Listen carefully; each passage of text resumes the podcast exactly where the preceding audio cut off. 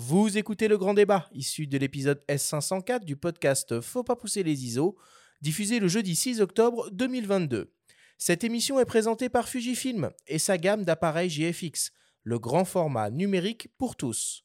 Nous sommes de retour dans Faut pas pousser les ISO avec Eric Bouvet pour une grande discussion au coin du feu. Alors en guise d'introduction, on vous propose d'écouter le témoignage d'une personne qui te connaît bien, Eric, et qui compte beaucoup dans ton parcours de photographe. Il s'agit d'Alain Genestar, le directeur de Polka Magazine. Il retient deux adjectifs qui caractérisent ton travail et ta personnalité. On l'écoute. Que dire d'Eric? C'est un très bon photographe, ça tout le monde le sait, ça se voit, puis il est décoré, euh, donc c'est un très bon photographe. C'est un très bon ami, bon, plus, plus intime, mais voilà, c'est quelqu'un qui est, qui est fidèle en amitié et en collaboration. C'est aussi un rouge péteur qui est jamais content, mais ça aussi c'est très connu. Euh, bref, on peut décliner comme ça avec pas mal d'adjectifs. Moi, j'en ai choisi, euh, j'en ai choisi deux qui sont peut-être moins évidents, quoique le premier, si, est assez évident c'est de dire que qu'Eric est très exigeant. Il a une exigence, mais qui est une forme de ténacité euh, qui va très loin. Il, peut même se faire mal pour aller vers une perfection, vers le meilleur. Quand je dis se faire mal, il, va se mettre en cause, se mettre euh, même mal à l'aise pour pouvoir aller euh, jusqu'au bout de ses histoires. Quoi. C'est son côté jamais content, mais c'est très positif parce qu'il veut toujours ramener le meilleur. Et dans un moment aujourd'hui qui est, qui est difficile pour la profession, eh bien, il continue et, il utilise euh, magnifiquement tous les réseaux sociaux, toutes les technologies d'aujourd'hui. Il, est très bon sur, Instagram. Euh, ses sonoramas, notamment sur l'Ukraine, sont très très bons. Donc exigeant pour arriver à cette perfection. L'autre adjectif, c'est un photographe engagé. Et là, je ne parle pas de politique, quoique ce serait bien, on pourrait aussi parler de politique, mais c'est pas ça, c'est pas ce que je veux dire. Il est engagé parce qu'il est engagé dans, dans la photographie. Il y a des moines soldats, ne sais pas si c'est un moine photographe, il se sent euh, habité par le besoin d'aller voir pendant le Covid, quand on ne peut pas sortir, ce besoin d'aller voir en Ukraine quand il a des difficultés à trouver des, magazines. Il a trouvé Polka, mais il aurait pu euh, en trouver d'autres pour euh, repartir. Mais voilà, il veut y aller. Et je dis ça pour pouvoir terminer sur une note qui pour moi est extrêmement positive. Éric Bouvet, ce photographe qui veut toujours aller voir, est pour moi un, grand photographe, un grand photographe de devoir. Quel témoignage, une fois de plus. Euh, Eric, tu te sens comme un moine photographe, c'est ça? Ah, je sais pas, euh, mais euh, bon, ça, ça fait beaucoup d'éloges déjà.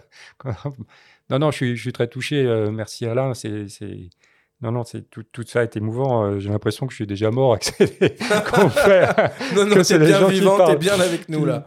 Bon, euh, ça aurait été bien que vous trouviez des gens qui aient des choses euh, pas sympathiques à dire. J'aurais pu parler pas plus forcément sympathique. c'est pas forcément sympathique. Ce qu'il dit, c'est juste, par contre, parce qu'il parle aussi de ton caractère. Euh, donc bon, on a évoqué le, côté droupi tout à l'heure aussi. Jean-François Leroy l'a cité aussi. Mais c'est une légende, c'est pas vrai. mais non, mais c'est oui, c'est à moitié vrai. En fait, ce qu'il y a, c'est que je râle sur moi-même je râle sur le travail, je râle beaucoup là-dessus, oui, parce que euh, c'est vrai, je suis euh, assez insatisfait parce que je sais que je peux faire mieux, parce que je sais que sur place, j'aurais pu faire mieux. Parce que, euh, alors, évidemment, pourquoi je ne l'ai pas fait? Bah Pour multiples raisons.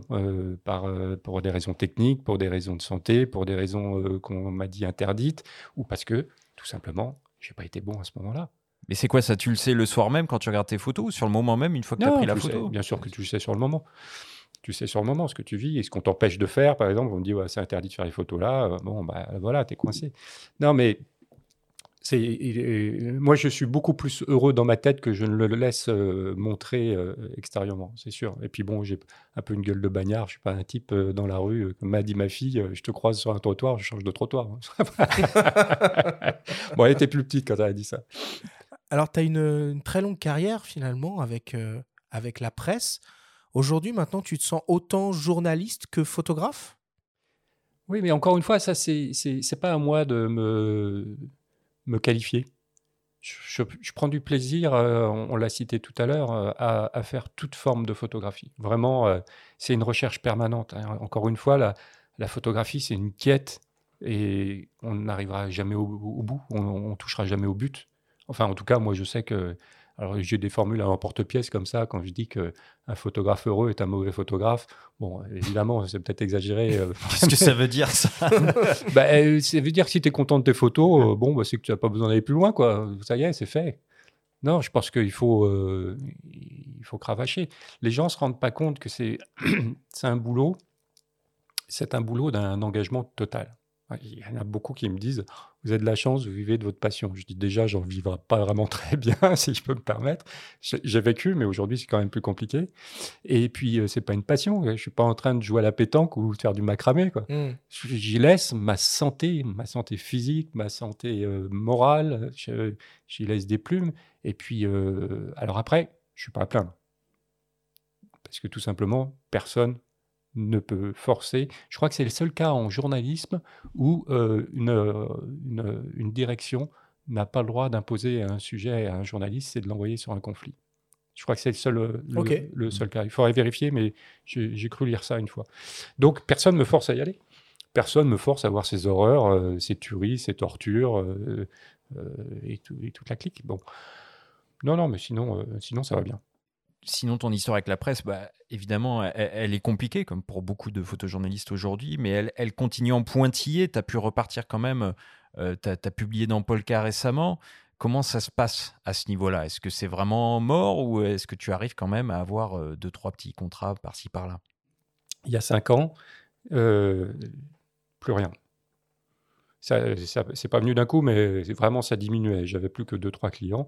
Puis il y a cinq ans, plus rien. C'était, je crois, euh, Mossoul euh, pour le Figaro Magazine, où je suis parti euh, très peu de temps et ils m'ont pas donné la possibilité de rester plus longtemps parce que, pour question de sécurité, d'assurance, tout le bazar. Et moi, j'avais pas d'argent, j'ai pas pu rester par moi. Bref, j'ai été complètement déçu parce que j'aurais bien voulu travailler plus longtemps. Ça, c'était la dernière fois.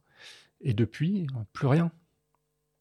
Plus rien. J'ai beau proposer des sujets, j'ai beau en présenter, plus rien. Donc je peux vous dire que quand vous avez quand même eu la chance de travailler pour les plus grands magazines internationaux, de en permanent dans des avions, de couvrir des événements de dingue euh, dans tous les sens, et qu'il n'y a plus rien, la chute, elle est dure.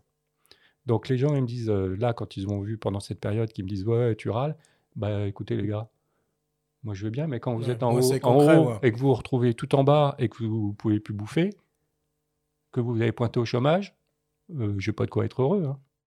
Et tu arrives à te l'expliquer Pourquoi? Non, euh, alors je veux, je, je, vais finir là-dessus, c'est que j'ai été effectivement très en colère contre le système, contre mmh. évidemment tous ces rédacteurs en chef photo avec qui j'avais une relation honnête de travail, plus ou moins amicale, mais euh, ah, on n'avait jamais dîné ensemble, euh, voilà. Et, et, plus rien, donc c'était incompréhensible. Et c'est donc je me suis vraiment rendu malade pendant deux ans, ça a été assez dur. Et, euh, et, du coup, euh, je me suis euh, sorti de tout ça. J'ai fait un petit travail dans ma tête, comme on dit. Et je, me suis dit, OK, c'est fini. Aujourd'hui, j'ai 61 ans. J'attends plus rien. Je sais très bien que ça ne reviendra jamais. La meilleure des preuves, c'est que quand j'étais en Ukraine, par moment, je ne citerai pas le titre, c'était un des titres, les trois titres avec lesquels je travaillais. Ils avaient plus de photographes. Le journaliste était là, j'étais dans l'hôtel avec lui ils ont quand même fait revenir un photographe de Paris avec euh, le temps que ça prend, les frais supplémentaires, alors que ça prenait plus de trois jours, alors que j'étais là. Ils savaient, j'avais proposé, et puis je proposais des idées de sujets. J'ai envoyé des trucs exclusifs en ça Ukraine. aucun sens, quoi. J'ai pas vendu un quart de page.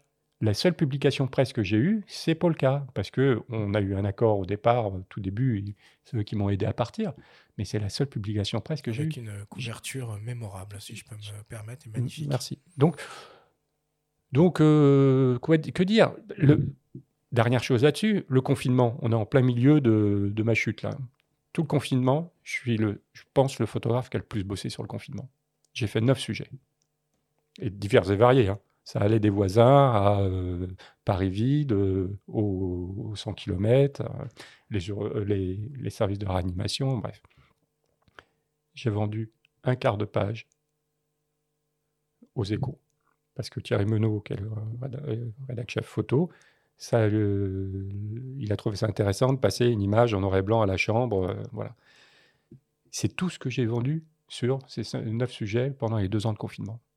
Après, tu t'es pas arrêté pour autant, et c'est ce qu'on va voir aussi, puisque tu as inventé, entre guillemets, d'autres formes d'écriture qui te permettent de t'exprimer et de faire vivre un peu ton, ton travail. Ouh là là, non, j'ai rien inventé du tout. Moi, j'ai fait que reprendre ce qui existe. Comme nous. Finalement, en 40 ans de carrière, euh, malgré ce que tu nous transmets là, tu sembles quand même ne jamais renoncer. Euh, et dans un contexte économique délicat, tu parviens à trouver une nouvelle forme d'écriture.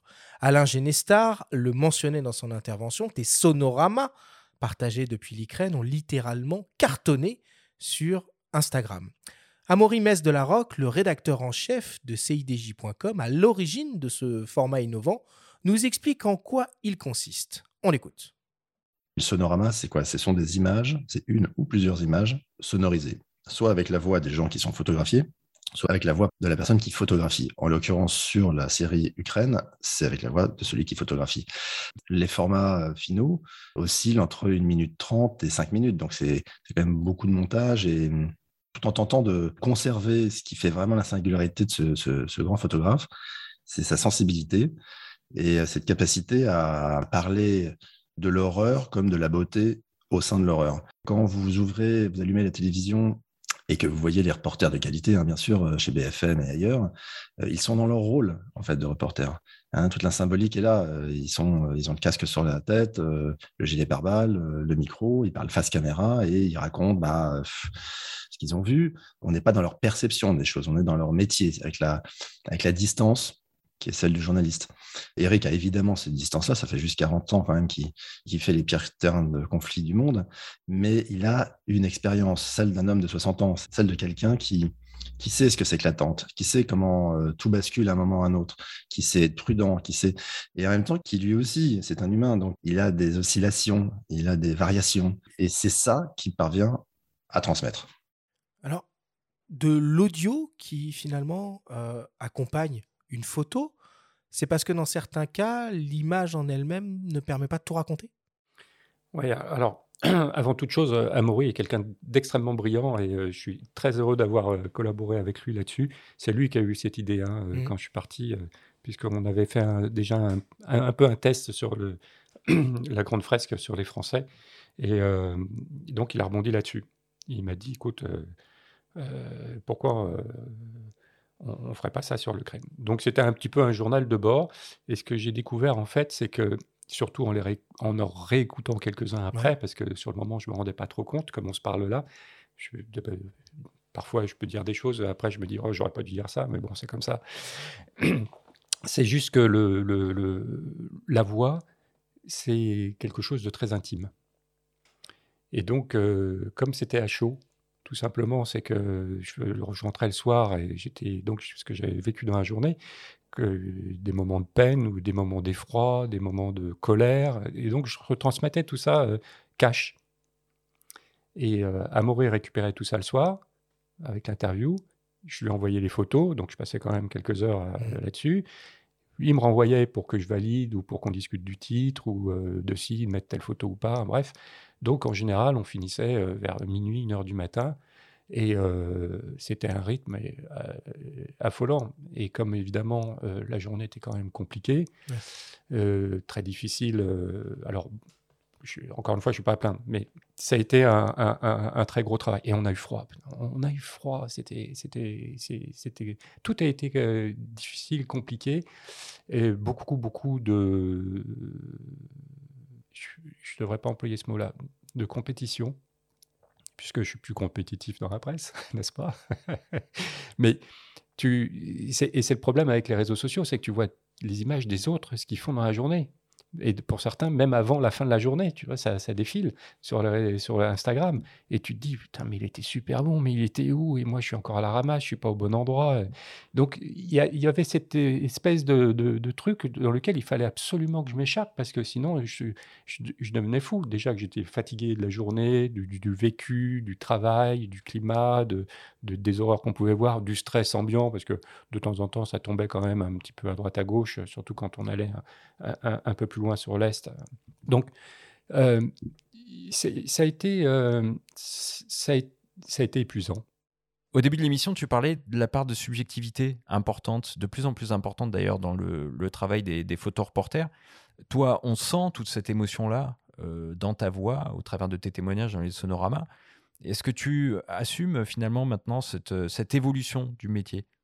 Ouais, c'était compliqué. Il fallait que je m'échappe de ce tourbillon de médiatique, de toute cette presse. Quand nous sommes tous retrouvés au pont d'Irpine, c'était infernal. Euh, tellement, je ne sais pas combien de, de, de, centaines de photographes. je crois que je pareil qu'on était 2000. enfin bon, ça me semble beaucoup. Peut-être 2000, ça paraît. 2000 journalistes, je pense plutôt. Mais euh, on, oui, moi j'ai passé mon temps à, des fois à cadrer euh, en fonction de ne pas avoir un, journaliste dans le champ.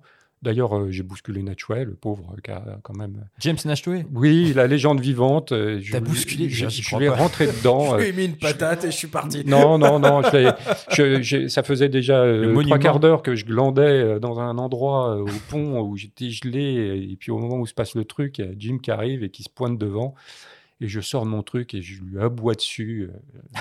Et donc euh, là, évidemment, il y a tous ces, ces, gardes du corps, photographes américains qui l'idolâtrent euh, à fond. Alors, excusez-moi, les petits gars, mais moi, Jim, je le connais depuis 40 ans. Hein, il ne doit pas t'en vouloir, il a dû te reconnaître. Non, alors donc, les gars me regardaient avec des yeux et. Bon, Jim s'est foutu devant, il n'a pas fait attention. C'est vrai que c'est un monsieur d'un certain âge aujourd'hui qui regarde plus où il met ses pieds. Très logiquement, hein, c'était un scabreux et tout, et il n'a pas regardé euh, j'ai ce gros défaut. C'est ça qui mérite. C'est moi pourquoi je râle là? C'est que quand je vais faire une image, quand je vois quelque chose, avant d'aller faire mon image, pour vous dire comment je. Alors j'y vais, hein, comment je suis con, hein, c'est que je regarde si je vais pas être dans le champ de quelqu'un. Est-ce que c'est pas juste la conscience professionnelle? Non, ça, il y en a pas. Et la, plupart des gens s'en foutent. Ils s'en rendent pas compte. Donc, mais vous vous souvenez, je vous l'ai dit, c'est par rapport à quand j'ai commencé à l'Élysée, ça. Voilà en, 81, on se met pas devant quelqu'un d'autre. Tu voulais pas gêner de pardon. Et, resté. et après, tu bouscules Nashway finalement. Et, changes. Bon, je l'ai pas bousculé. Je suis arrivé, euh, je lui ai quand même euh, sorti deux trois mots euh, bien salaces. Et, et, après, je suis allé m'excuser parce qu'évidemment, ça se fait pas de. Mais qu'importe, je veux dire, c'était d'éviter le, le nombre de journalistes et ça, c'était insupportable. Alors quand même, tu vois, c'est Sonorama que tu as euh, que tu as et diffusé. Ils ont rencontré un, succès incroyable sur Instagram, sur Facebook. Et finalement, ils, t'ont permis euh, de te démarquer parce qu'il y avait énormément euh, de contenu et d'images qui circulaient à ce moment-là. Du coup, c'est quoi là maintenant ton, ton rapport finalement aux, aux, réseaux sociaux? Donc, tu fais des choses sur Instagram, sur Facebook. Comment tu, comment tu gères tout ça finalement? C'est un peu ambivalent, c'est-à-dire que je voudrais bien plus avoir à le gérer ça me donnerait plus de temps pour lire. Ah bon, vous me direz, j'ai qu'à faire moins de sport et lire un peu plus. Non, d'accord. C'est exactement ce que j'allais dire. Ou alors écoute des podcasts euh, sur le vélo. c'est pas mal aussi. Donc, euh, c'est euh, tout simplement parce qu'en fait, j'ai énormément de gens qui me posent des questions avec des, des, axes différents. Donc j'essaye de répondre à tout le monde. Il m'arrive d'avoir aussi des fois des gens qui sont très désagréables, des trolls, des nationalistes, euh, des, euh, euh, des gens qui remettent tout en question, des gens qui savent tout, enfin bref. Donc ça, j'essaye de les gérer aussi, et c'est un petit boulot qui est un petit peu fatigant, qui n'est pas toujours très agréable à faire. Mais sinon, alors par contre, ah, ce qui est, incroyable, c'est que euh, aujourd'hui, effectivement, comme on l'a dit auparavant, je n'ai plus aucun revenu avec la presse. Mais par contre, c'est les réseaux sociaux qui me font vivre. Comment du coup? C'est donc Facebook et Instagram. Eh bien, euh, c'est par ce biais que, donc, euh, je vais revenir sur les sonoramas, mais sinon, dans la vie de tous les jours ici à Paris, c'est quand je veux faire un, un, workshop, et ben, voilà, je, lance euh, la date et les gens s'inscrivent. Quand je fais un, livre, les gens achètent. Quand je fais des tirages, les gens achètent. C'est via les réseaux. Et quand tu dis les gens, incroyable. C'est ta propre communauté du coup. As, oui. Tu t'as fédéré une communauté maintenant que tu identifies. Euh, euh, non, je, balance à tout le monde. Je balance sur mon mur et hop, attrape qui veut, qui peut. Et pour vous dire combien c'est assez étonnant. Je suis en Ukraine, donc nous faisons les sonoramas, et au milieu du parcours, du, au bout de je ne sais plus combien, presque deux mois, là, je dis Voilà, je vous dis au revoir parce que, comme Giscard en 81, euh, mémorable cet instant même, l'actualité a été. Et donc voilà, je vous dis au revoir parce que j'ai plus de fonds, il va falloir que je rentre.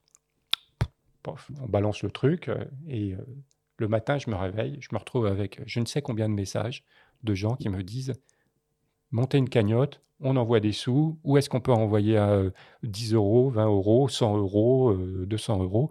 Et je me dis, mais c'est hallucinant. Et bien évidemment, c'était impossible d'avoir cet argent directement, parce qu'il faut se mettre un petit peu à ma place, c'est que moi, je voyais des gens dans la misère. Je suis allé sur des immeubles qui étaient sur la ligne de front avec des gens qui ne pouvaient pas partir. Mmh. Hein, des gens qui se tapaient des bombes au bout d'Irpine euh, tout le temps, des gens qui mouraient là, et vous disiez mais pourquoi vous partez pas? Et ils vous disaient tout simplement mais pour partir où et comment? Donc vous imaginez bien que moi recevoir de l'argent pour euh, mon petit caprice, mon ego de journaliste de vouloir rester là, c'était pour moi inenvisageable. Pardon. Donc du coup, je suis rentré et on a lancé ce crowdfunding euh, pour faire le journal des 40 ans. Et là, effectivement, j'ai reçu beaucoup d'argent, ce qui m'a permis de repartir, de payer tous les frais, de payer les frais de production de ce, journal d'Ukraine et, euh, et d'en garder un petit peu pour, euh, oui, pour, pour vivre, tout simplement. Et finalement, c'est un nouveau cercle qui a l'air assez, assez vertueux, bon, très fragile évidemment, pas pérenne, mais qui commence à toucher pas mal de photographes et ça permet quand même, toi, de, de, de, de persévérer, de mener ton activité. Alors, en tout cas, oui, ça a, marché. Euh, après, si vous voulez, euh, ce que j'ai gardé, euh, pour tout vous dire, c'est pas grand-chose et ça me fait pas vivre des mois. Donc, je peux pas faire un crowdfunding tous les trois mois. Hein. C'est la vente de tirage un peu, non? Ça permet pas de. Oui, alors c'est pas un crowdfunding, c'est pas c'est pas non, mais... les mêmes les mêmes tarifs. Hein, euh. C'est ça, mais pour la vie de tous les jours, quoi, parce que bon. Oui, oui, oui, oui. Bah, bah, de toute façon, euh, oui, c'est ce qui me fait vivre aujourd'hui, c'est la vente des livres et la vente de tirage. Mais la, la, la présence sur les réseaux sociaux, c'est vraiment pas une, une science exacte. Hein. On dépend des, des, algorithmes, des machins, des bons vouloirs, des modes euh, aussi. Euh, actuellement, donc tu fais des choses sur Instagram et sur Facebook. Est-ce que tu as réfléchi peut-être à aller explorer d'autres plateformes? Je me dis finalement qu'avec les sonoramas vidéo, peut-être que ça marche, ça matcherait bien sur sur TikTok pour s'adresser peut-être à un public plus jeune? J'ai déjà beaucoup à faire avec ces deux-là, avec Instagram et Facebook, et aller sur d'autres choses. Euh, ou alors il faut faut quelqu'un que je rémunère et qui, qui s'occupe que de ça, quoi. Ouais, parce qu'à un moment, il faut pas garder quand même du temps de cerveau disponible pour euh, faire des photos, quoi, tout simplement, parce que ça, ça, doit pomper beaucoup d'énergie, quoi. Ouais, ce qu'il faut s'imaginer, c'est qu'un indépendant comme moi euh, passe peut-être 1% de son temps à faire des images. Tout le reste du temps, on est à la recherche, on, on, gère. Euh, bah, moi, je passe mon temps là à à, faire euh, des expos, comme je vous ai dit tout à l'heure en arrivant. Euh, ce qui est assez incroyable, c'est que mon métier, c'est donc photographe. Et aujourd'hui, je suis. Alors, aujourd'hui, je parle pas aujourd'hui même, mais dans, la période, c'est que je suis. Je gagne euh, plus ma vie en parlant, en donnant des interviews, en inauguration, en faisant des, des diaporamas, des, conférences, surtout. Je suis payé pour ça et je ne suis plus payé pour faire des images. Je vous rappelle, je suis photographe. Alors, Alain Genestar euh, l'a souligné, tu es quelqu'un euh, d'exigeant et tu portes un regard vraiment sans concession sur, euh, sur ton style photographique.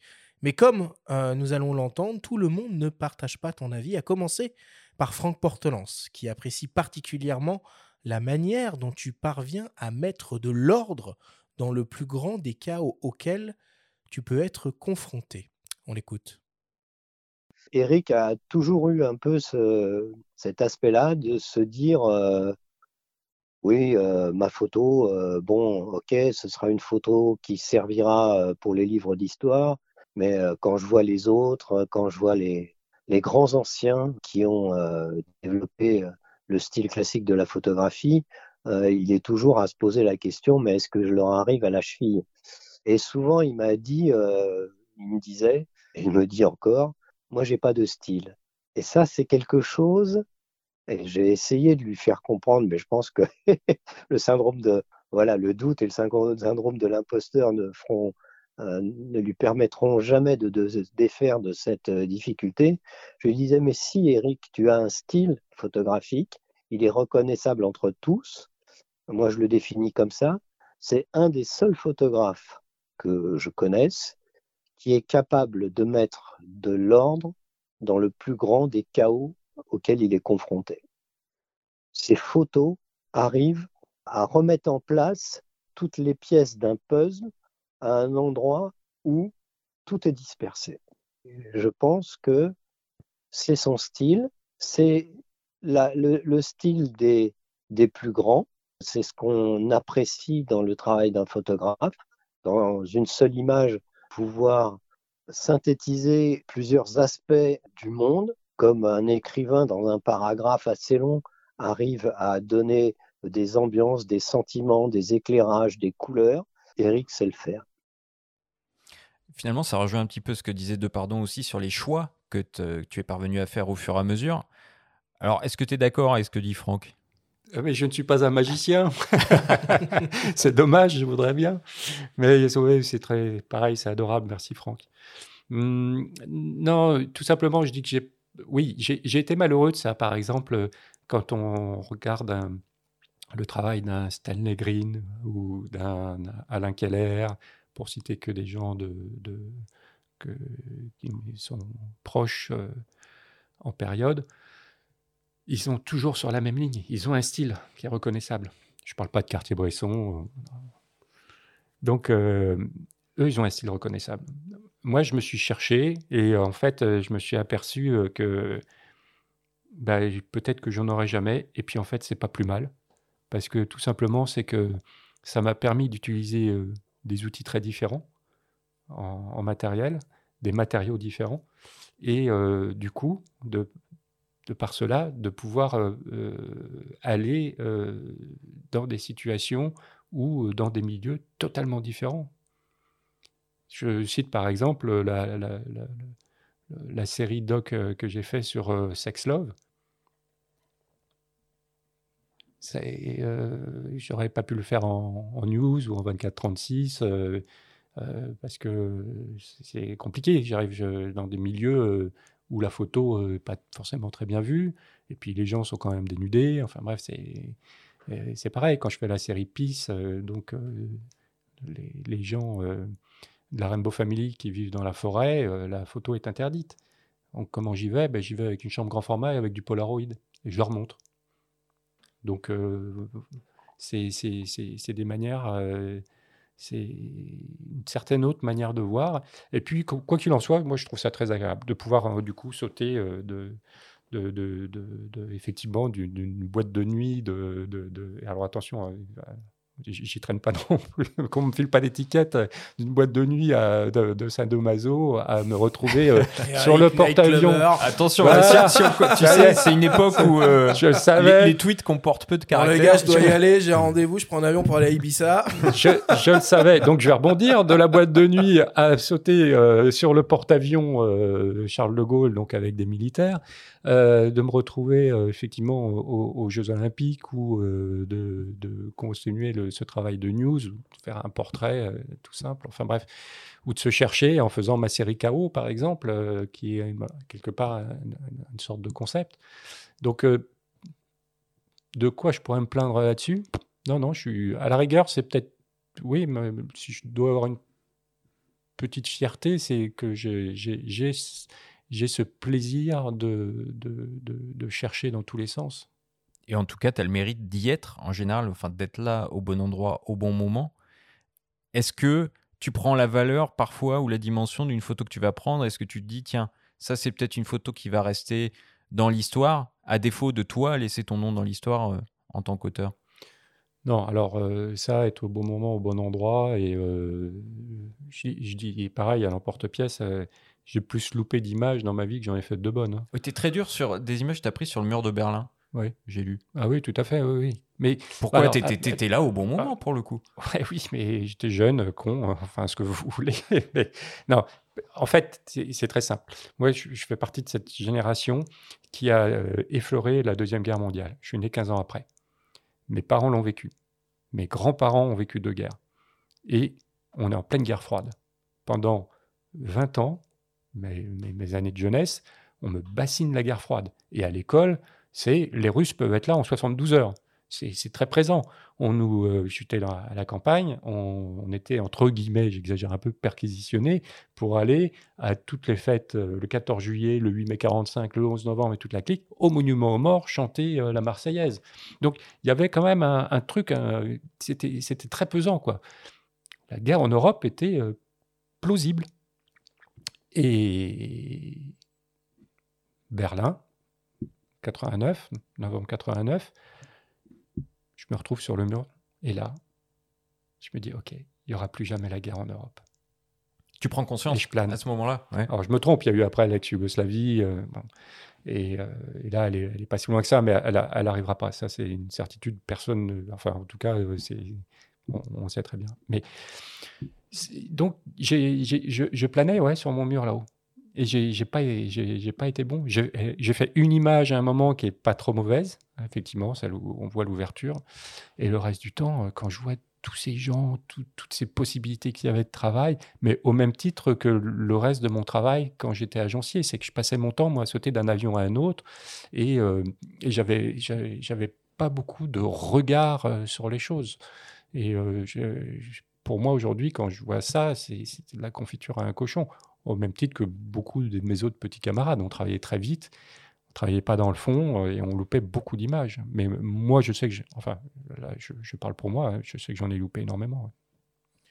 Alors aujourd'hui, tu, tu, évolues vers une photographie euh, plus documentaire. En 2021, tu as mené un long sujet euh, sociétal sur le sens d'être français, démarré en 2017 avec l'accord du ministère de la Culture. Toutes les photographies sont réalisées avec une chambre, ce qui fait évidemment écho aux propos de Raymond de Pardon qu'on a entendu en, début d'émission. Tu mets les moyens, comme il dit, en transportant tes chambres en haut des montagnes. Est-ce que tu peux nous parler un peu de, cette démarche euh, plus lente, plus réfléchie? Euh, La chambre, oui, c'est une glissade. Hein, euh, en fait, 24-36 au début, et puis tiens, moyen format, euh, la Zolblad en carré. C'est compliqué parce que ça casse tous les codes que tu as de cadrage, en fait. Hein. Tu passes à un carré. Et je me suis fait plaisir avec le Blad hein, euh, à travailler. Euh, j'ai fait ce, livre sur la dernière mine de France en 2004, je crois, à 1000 mètres sous terre. Je suis descendu 4-5 fois avec ça, ce qui était.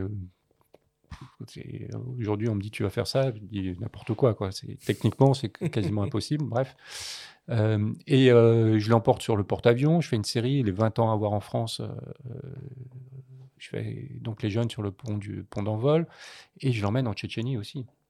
Et c'est amusant parce que cette série sur la Tchétchénie, qui n'a pas du tout eu de succès, en noir et blanc donc, j'arrive à faire des expos aujourd'hui avec valeur de document, donc c'est assez intéressant.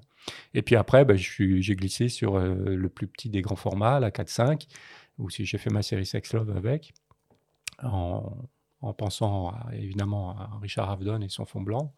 Et puis ensuite, euh, j'ai glissé euh, directement sur la 8-10.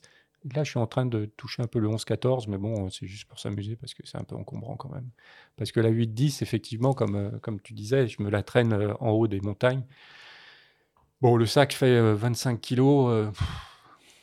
Et euh, franchement, euh, là, cette année, euh, ça fait trois ans que je faisais ça. Et cette année, j'ai eu, je me suis dit, c'est n'importe quoi. J'ai repris la 4-5 puisque c'est le même ratio. Donc, mmh. ça, ne se voit pas. À part que la 8-10, effectivement, on peut tirer encore plus long. Mais, mais je. Alors, le sac est toujours aussi lourd, mais je peux tout mettre dans le même sac, alors que l'autre, j'avais trois sacs. Donc, c'était pas, pas très facile pour marcher. Et pourquoi utiliser ce procédé? Qu'est-ce que tu cherches à, à exprimer à travers de ce format-là En fait, c'est un autre rapport au temps Alors, mon cher monsieur. Performance. non, pas du tout. Non, non, c'est juste que c'est la différence.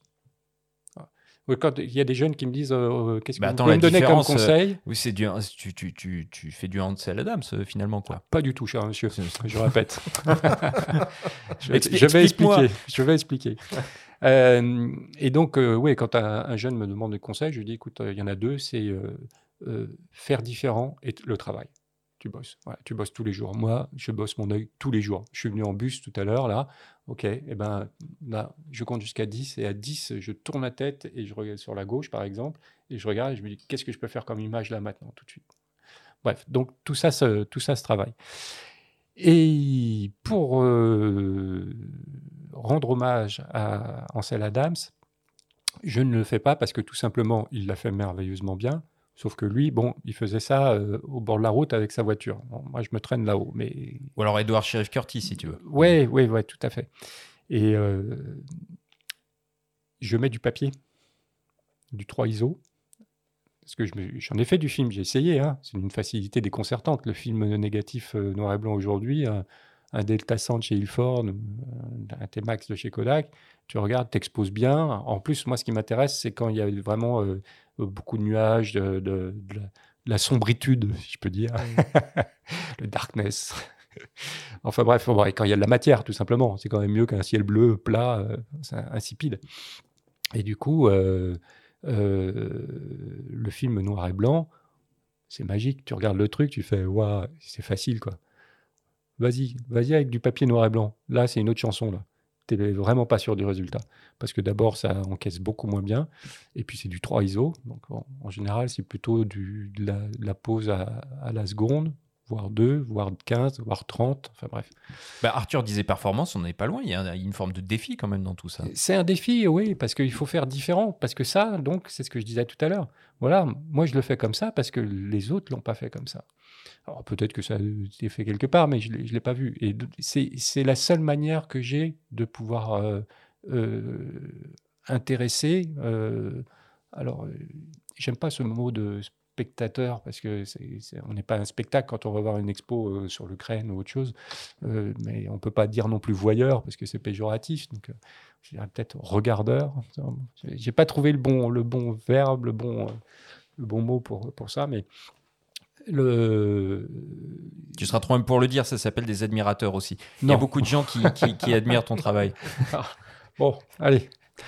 Au revoir, monsieur. voilà, merci d'être venu. Mais il y a un côté très ludique hein, dans, dans, dans, tout ça aussi, peut-être de transmission, à travers ces procédés que, que tu peux. Bah, que tu peux partager via des, des workshops, etc. Est-ce que ça participe aussi à l'emploi de, de, de ce genre d'outils? Oui, oui, ça, marche très bien. C'est comme ça que je fais d'ailleurs le workshop, ça, avec du, papier. Hein. On a la facilité de voir ça tout de suite. En plus, on peut développer euh, avec une lumière rouge, donc les gens voient arriver l'image. Alors que si je, leur, fais du film aussi, hein, ils voient bien que dans le noir, bon, c'est pas pareil, c'est plus, long, c'est plus, compliqué. Mais puis c'est plus facile, donc euh, pourquoi aller vers la facilité? C'est pas intéressant.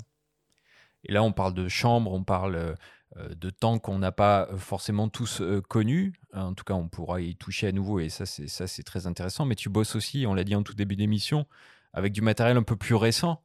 Et est-ce que tu peux nous décrire ce qu'il y a dans ton sac photo quand tu pars sur un terrain de, conflit? Qu'est-ce qu'on y trouve? Des focales fixes, des zooms, quel type de boîtier comment, tu gères ton équipement? Alors en général, il y a deux X Pro 3 avec euh, l'équivalent d'un en 24-36 d'un 35, 50, 70. Et j'ai au fond du sac un 28 au cas où, mais, donc je me sers euh, pratiquement jamais. Et puis aussi un autre petit télé, euh, genre un, 135, mais que je me sers pas. très très peu, vraiment. Donc c'est soit ce sac-là, ou soit comme en Ukraine, où je suis parti avec le GFX 50 S2. Et euh, là, j'avais, pris un zoom tout simplement parce que euh, je voulais pas euh, avoir de problème sur le capteur avec de la poussière, la pluie, tout ça. et changer tout le temps d'optique, c'était pas, pas envisageable. Alors, on a évoqué ta, ta, persévérance, tes engagements. ces valeurs, tu les mets en lumière également dans un autre domaine où tu te donnes à 100%. Ton fils Jules nous parle de cette passion pour le triathlon qu'il partage avec toi. On l'écoute. Déjà, il faut, savoir que avant de nous attaquer ensemble à la discipline du triathlon, on a partagé une autre passion qui, était le, golf. Euh, de manière assez rigolote. On s'y est mis par défaut du fait de, de faiblesses physiques qui nous incombaient à tous les deux en même temps. et, et, et, et, du coup, le triathlon, il vient dans un deuxième temps, un peu comme, comme une revanche aussi, par rapport à, à cet effort euh, qui, est, qui, qui, est, euh, qui, est complexe, qui est euh, très, très physique et qui nous semblait très éloigné malgré l'appétence que, que, lui avait dans sa jeunesse pour les sports d'endurance et, que j'avais commencé à avoir également. Donc ça a été une belle revanche de, s'y mettre tous les deux. C'est moi qui ai passé le premier pas euh, en, en, 2015. Euh, assez rapidement suivi euh, euh, par papa. et, et, c'est une belle revanche, je pense, autant, pour lui que, pour moi. Et de le faire ensemble, c'était une, belle continuité par rapport au, golf. Et puis d'avoir notamment pu accomplir le rêve de, de, tout triathlète d'être, d'être Ironman pour lui l'année dernière l'année de, ses. Pas l'année de, ses. Ah si, c'était l'année de, de ses 60 ans, du coup. Tu es donc un homme de fer. félicitations. tu voles dans le ciel dans une armure. Euh, tu peux, tu peux nous expliquer en quoi consiste exactement cette épreuve un peu légendaire là de, de, de l'Ironman Alors euh, le, le, full là, ce qu'on appelle le XXL, eh c'est euh, presque 4 km de natation et puis ensuite 180 km de vélo alors à Nice, c'est bien parce qu'en plus il y a de la montagne. Pourquoi faire ça? Oui, bien sûr. Voilà. Et euh, pour finir, un marathon, ça fait une longue journée. Quoi. mais alors, ce qui est intéressant, c'est que à propos de fer, ben, euh, euh, comme vous, enfin, je ne sais pas si les gens le savent, mais au, golf, on, joue aussi avec des fers et, hmm. ce qu'on appelait des bois avant. Et ça, je veux revenir là-dessus parce que c'est pareil, les gens sont des images de, de choses sur lesquels je me faisais aussi, puisque euh, j'ai eu des soucis, euh, Jules le disait, euh, de, de genoux. Et je ne pouvais plus courir, plus aller en montagne. Et ça a été une catastrophe. C'était un peu plus que mes 40 ans. Et donc, j'ai un ami, un très bon ami, il s'appelle Daniel Simon, qui est un grand photographe de l'agence Gamma. C'est lui qui a fait ces fameuses photos, entre autres, de, Giscard avec son accordéon, avec Yvette Horner, Aimé, Aimable et tout ça. Voilà. Et donc, il me dit, allez, viens, je t'emmène au golf. Je dis, oh, ce truc de vieux, de bourgeois, enfin bref, comme toujours, des étiquettes euh, ridicules en général quand on ne connaît pas les choses. Et euh, je suis tombé dedans et j'ai emmené mon fils, qui est lui devenu un très bon joueur. Moi, je suis resté un joueur moyen. Et euh, tout simplement, en fait, c'est quelque chose de très compliqué. Et euh, j'avais discuté avec un, psychologue du sport qui me disait, il est possible que le, golf soit le sport le plus difficile à gérer. Au niveau mental? Mental. Tout simplement parce que c'est très long, c'est 18 trous, c'est 4 heures, et la balle ne bouge pas. Donc vous êtes responsable en tout. Un mauvais coup, c'est forcément vous. Et c'est très compliqué. Et en plus, c'est pas qu'un coup. En fait, il y a une multitude de coups. Alors, il faut frapper très fort, évidemment, euh, le plus possible en rythme pour, pour le départ avec ce qu'on appelle la, masse, le, bois. Hein. Et ensuite, il y a toute une multitude de coups autour du green, de finesse, de savoir, de technique. Il faut savoir jouer aussi contre le vent. Si on fait des balles basses, balles hautes, euh, en draw, en fade. Donc, c'est extrêmement technique. Et biomécaniquement, c'est hyper intéressant. Donc c'est quelque chose que vraiment qui m'a beaucoup intéressé. Et euh, voilà, et avec Jules, nous sommes, nous sommes bien amusés. Nous n'étions pas des enfants très sages, si je peux dire, parce que nous, avons un peu un caractère. Et euh, ensuite, pour finir avec le triathlon, effectivement, euh, Jules, un jour, je, je, crois que c'était un repas de Noël, nous étions à table en famille, et il nous dit, je vais me mettre au triathlon. Et on éclate de rire avec, euh, évidemment, euh, sa mère et, sa sœur. Et euh, on dit, mais Jules, tu ne sais pas nager. enfin, il nage comme tous les gamins, un peu comme ça. Il a dit, non, non, mais c'est bon. Et on, continue de rire. Et il a dit, ça suffit. Et bien aujourd'hui, il est qualifié au championnat du monde. Il va à Hawaï cette année. Voilà. Bah, félicitations à Jules hein, s'il nous écoute. Et toi, qu'est-ce que ça t'apporte, euh, cette pratique, euh, par rapport à ton, dans ton quotidien? Parce que tu communiques aussi là-dessus, sur, Instagram. Euh, donc, ça fait partie un petit peu de, ton monde, de ta personnalité. Et comment tu arrives à, trouver le temps, à dégager le temps de, faire tout ça? Bon, je, vais, je vais faire encore une formule à un porte-pièce. J'essaie de tomber à la période aussi où j'avais plus de boulot. quoi. J'arrivais plus à bosser pour la presse. Donc, euh, quand même, grosse, grosse chute morale, il hein, faut dire ce qui est. Euh, et euh, bah, il reste quoi La drogue, ça coûte cher, c'est mal. Il y a beaucoup d'alcool en général dans, la, profession. ou, l'alcool. Bon, moi, me réveiller avec la gueule de bois le matin, j'aime pas trop. crise de foie, c'est pas très agréable. Ou le sport. Et ben voilà, je suis tombé dans le sport. Donc, aujourd'hui, alors là, en ce moment, je suis un peu fatigué à cause de euh, tout ce que j'ai fait en montagne plus l'Ukraine, mais euh, en général, c'est entre une et deux heures de sport par jour pour pouvoir arriver à un Ironman euh, pendant 6-9 mois. Alors c'est sûr que ça met de côté un petit peu la vie sociale, c'est compliqué à gérer au niveau vie de famille. Bon, les enfants sont grands, ils sont partis, donc j'ai plus de temps, mais, mais sinon, c'est ouais, c'est une défonce. C'est une défonce, ça permet, ça permet, ça permet d'avancer. C'est comme, comme pour la photographie, c'est de la défonce.